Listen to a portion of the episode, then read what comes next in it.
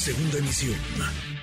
Manuel López San Martín, en MBS Noticias. Así el jaloneo, habría que preocuparse, habría que asustarse, o lo que vimos en Moreno es parte de la normalidad, de la normalidad democrática, porque era relevante la contienda del pasado fin de semana, no solamente en el contexto actual, sino en lo que viene o en la ruta en la que estamos ya, la carrera presidencial, la carrera por 2024. Qué gusto escucharte, Hernán Gómez, analista político, columnista Vaya que le entiendes tú a lo que ocurre dentro de Morena y conoces a más de uno de sus personajes. ¿Cómo estás, Hernán?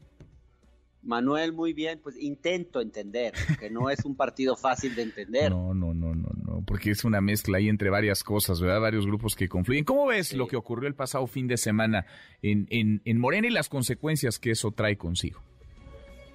Bueno, lo primero es que me parece que, a ver, yo he sido crítico de mucho, muchas cosas que tienen que ver con Morena y con este proceso, pero también creo que hay que reconocer que lo que se vivió en términos de ejercicio de participación y de movilización y en términos de democracia, tiene su valor. A mí, a mí me parece que ha habido una crítica un tanto injusta, un tanto pasada de tono, de tono queriendo descalificar un ejercicio inédito, porque sí es un ejercicio inédito. Hoy no hay en este país un solo partido, un solo movimiento social, nadie que movilice a dos millones y medio o tres millones de personas en algo así que parecido a una elección primaria, porque esto que vimos fue casi como si fuese una elección primaria, o sea, un proceso interno de un partido que, que genera toda esta movilización y todo esto y bueno, claro, obviamente, pues es la primera vez, no hay experiencia, es un partido muy débilmente institucionalizado, no hay que olvidar que se creó apenas en 2014 en Moreno, o sea, tiene muy poquito tiempo de crearse. Entonces, creo que obviamente, a ver, no le quito el, que haya habido una, una, este, que pasaran cosas muy lamentables, sí pasaron cosas muy lamentables, y que el hecho de que se agarren aguamazos es preocupante, desde luego que lo es. Pero también creo que sí se ha magnificado, que los medios han magnificado esto, que ciertos comentaristas han magnificado esto, que en el fondo también hay que ver como con, interés y, en claroscuros, porque ni todo está eh, fatal en Morena, ni todo es la maravilla que nos cuenta Mario Delgado, obviamente. Sí, sí, sí. Ahora, pues era relevante por, por lo que se está jugando ya, ¿no? Por el, la ruta, por digamos, la carrera que ya empezó por 2024, el viernes, apenas el pasado viernes, Ricardo Monreal, ya en lo que parece, digamos, la crónica de una ruptura muy anunciada, parece que estaría haciendo maletas el presidente de la Junta de Coordinación Política en el Senado, decía, nosotros no vamos a participar. ¿Por qué era relevante y cómo crees que salen los grupos después de esta, de esta contienda y cómo salen las, pues, las corcholatas, aquellos que aspiran, aquellas que aspiran a la candidatura presidencial, Hernán? Pues mira, yo creo que todos salieron a medir sus fuerzas, ¿no? Eh, a ver cómo, eh, a mostrar cuál es su peso específico dentro de Morena. Y en eso estuvieron todas las corcholatas. Yo creo que Monreal al final pues decidió bajarse porque tampoco tenía muy buenas condiciones de competir y salir bien de esa disputa, porque en el fondo Monreal cada vez representa una fuerza más disminuida dentro de Morena porque el hecho, el simple hecho de que el presidente no esté de tu lado, pues ya te quita muchísima fuerza. Entonces, claro, obviamente Monreal no quiere salir a medirse en esa, en esa competencia y entonces pues alega que dos o tres figuras ligadas a él que no tienen mayor arrastre social dentro de Morena ni mayor fuerza política, salen a victimizarse y a decir que no los dejaron competir y no sé qué cosa, cuando en realidad me parece que Monreal tampoco tenía mucho que ganar de esto. A mí me parece que no, por eso es que al final él no se quiso postular, no quiso competir, etcétera.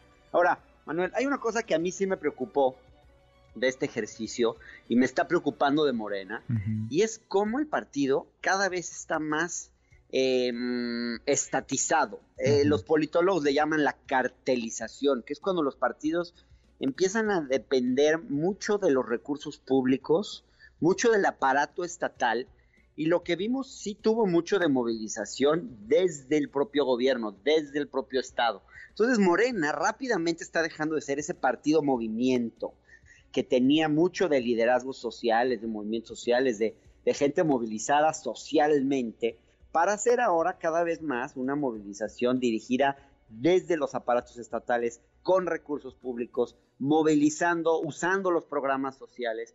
Esa es la parte que a mí me preocupa más y creo que las corcholatas todas han entrado en esa lógica. Todas usan recursos públicos, incluso yo te diría los que se quejan de eso, incluso el equipo de Marcelo, incluso el equipo de Monreal. Todos, si le investigan, estoy seguro que todos han usado recursos públicos en, para promoverse como precandidatos y ahora en este proceso interno.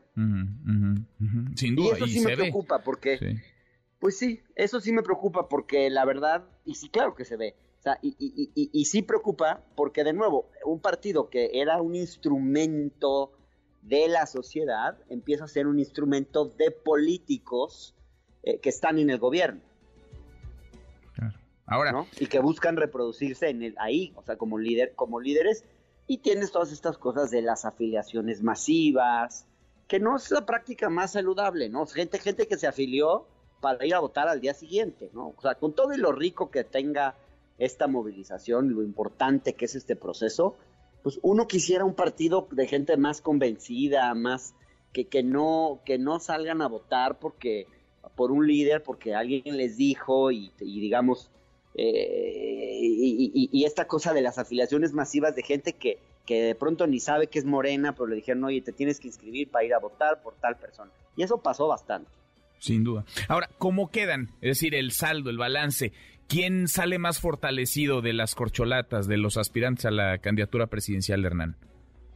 Pues la verdad es difícil saberlo todavía porque no están los resultados completos, por lo menos yo hasta, hasta este minuto no los he visto.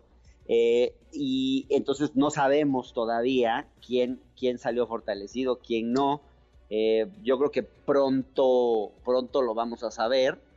Eh, obviamente, pues Monreal no salió muy fortalecido.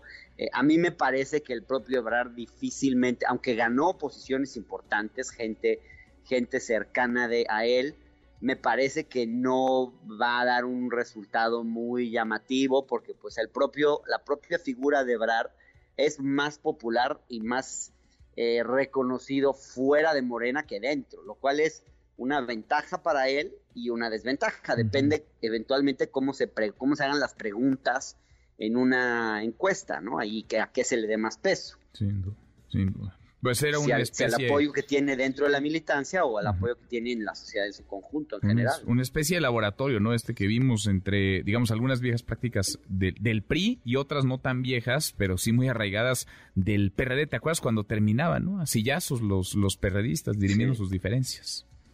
Sí, pero no hay que no hay que olvidar que en otros partidos ha habido episodios así, digamos, vimos lo que pasó con Ulises Ruiz con el PRI, vimos las cosas que las cosas que han pasado, bueno, en el PRI de la Ciudad de México, que no es, no son para nada peritas en dulce, ni son unas, este, unas damas en sus maneras, ¿no? O sea, también me parece que en muchos partidos hemos visto cosas así.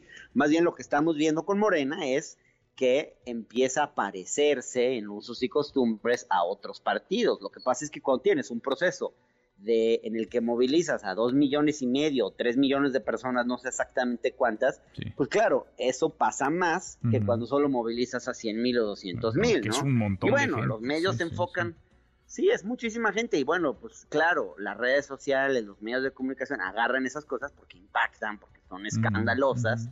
Pero creo que no hay que sacar de forma premeditada conclusiones sobre todo un proceso, nomás a partir de esos episodios. El presidente lo dijo ayer, ¿no? Creo que los lugares donde hubo problemas, etcétera, representan algo así como el 3%, ¿no?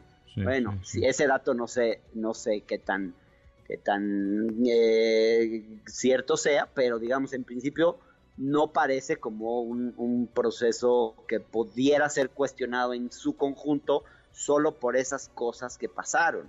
Sin duda, sin duda. Oye, y el reto eh, para Morena, lo ves en la institucionalización, porque Morena, vaya, queda clarísimo que es una eh, maquinaria que sabe ganar elecciones, vaya, arrasado entre 2021 y 2022, ha ganado algo así como el 75% del total de las gubernaturas que han estado en juego, es decir, es en términos electorales muy, muy eficaz como maquinaria, pero adentro, después de lo que hemos visto y de lo que escuchamos de los propios integrantes, pues parece que faltaría este proceso de institucionalización. ¿Va a ir Morena hacia una institucionalización? O digamos, esa es una forma añeja de hacer política y esto se va a comportar más, este partido se va a comportar más como un movimiento, como nació a final de cuentas. Sí. Pues yo creo que la respuesta está en ninguno de los dos extremos que tú mencionas. O sea, eh, sí, claro que el partido se tiene que institucionalizar, pero sobre todo porque el día que ya no esté López Obrador, eh, si no se institucionaliza, pues se va a deshacer en tres segundos. Es, es, es imperativo que se institucionalice el partido, que tenga reglas, que se respeten, que todo el mundo las, las acepte. Digamos, al final no hay que olvidar que en este proceso salió el presidente ayer a dar, a dar información que, pues que yo sepa, no la había dado ni siquiera el presidente del partido, casi como él fue el que, el que salió a dar el parte de cómo había sido la jornada, pues el presidente no tendría por qué estar informando de esas cosas. ¿Qué va a pasar cuando López Obrador ya no esté?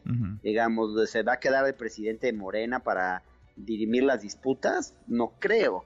Entonces, este, sí me parece muy importante que, que esto se institucionalice. No puede ser solo un membrete o una maquinaria electoral se tiene que institucionalizar, pero al mismo tiempo no, no puede terminar siendo como los demás partidos, tiene que ser un, tiene que mantener, yo creo que tiene que mantener un pie en las instituciones públicas, en el Estado, en el aparato gubernamental, y otro pie en, en, la sociedad, en la movilización social, porque eso es lo que lo puede hacer un partido diferente que represente los intereses de la sociedad. Si se vuelve un partido solamente eh, preocupado por, por, lo, por el gobierno y sus cuadros solamente gravitan en torno a posiciones de poder y solo están en, en el, digamos, en la cosa eh, burocrática, etcétera, pues también eh, al final, pues Morena, insisto, va a terminar convirtiéndose en un partido como los demás.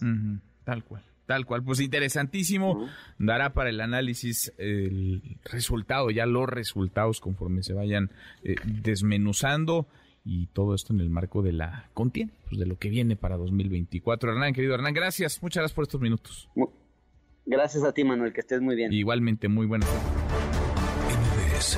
Noticias.